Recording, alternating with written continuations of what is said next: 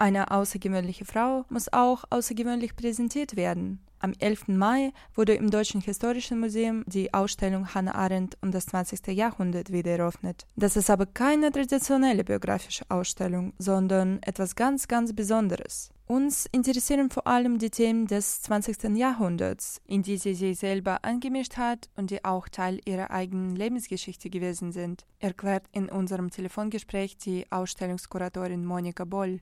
Für Hannah Arendt selber war ihre eigene jüdische Selbstverständnis unhintergehbar und unhinterfragbar. Sie hat in ihren eigenen Schriften immer nach einer äh, jüdischen Position gesucht, die säkular war, die aus der Moderne kam. Sie hatte keinen Bezug zur Religion, identifizierte sich aber natürlich mit der jüdischen und das war ihr Ansatz. Wenn man als Jude angegriffen wird, muss man sich als Jude verteidigen.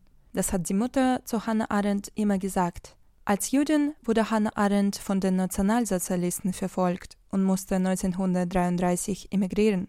Zunächst nach Frankreich und später in die USA. Im Exil beschäftigte sie sich intensiv mit dem Antisemitismus. Als Journalistin, Lektorin und später Geschäftsführerin der Jewish Cultural Reconstruction hat sie Artikel geschrieben, Vorträge gehalten und anderen Flüchtlingen geholfen. Diese Verbrechen lassen sich, scheint mir, juristisch nicht mehr fassen, und das macht gerade ihre Ungeheuerlichkeit aus. Für diese Verbrechen gibt es keine angemessene Strafe mehr. Diese Schuld übersteigt und zerbricht alle Rechtsordnungen. So äußerte sich Hannah Arendt zu den Nazi-Verbrechen. Sie hat mehrfach über den deutschen Faschismus publiziert und nach dem Kriegesende begleitete sie als Journalistin den Prozess gegen den SS-Mann Adolf Eichmann, der die Deportationen und die Vernichtung der Juden organisierte. In ihrem Buch beschrieb sie den Prozess mit der These Banalität des Bösen. In Deutschland war es nach dem Krieg eigentlich so üblich, dass man den Nationalsozialismus als etwas Dämonisches verstand und darüber sprach. Also als sozusagen als ein Pakt mit dem Teufel, als etwas zwar sehr Böses, aber tiefgründiges. Und da machte sie dann die Erfassung mit Eichmann darauf bezog sich ihre Rede, das Böse ist nicht radikal oder tief, sondern es hat diese mörderische Banalität, die Eichmann hat. Also das macht Eichmanns Schuld natürlich überhaupt nicht geringer, sondern hat es für sie eigentlich eher schlimmer gemacht. Und äh, darauf bezog sich vor allen Dingen ihre Rede von der Banalität.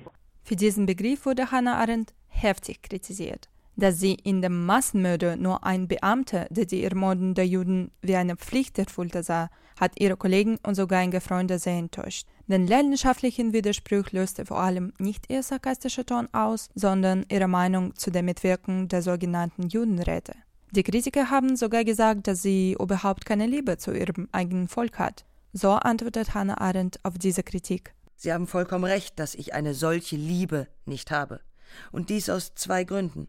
Erstens habe ich nie in meinem Leben irgendein Volk oder Kollektiv geliebt, weder das Deutsche, noch das Französische, noch das Amerikanische, noch etwa die Arbeiterklasse oder sonst was in dieser Preislage.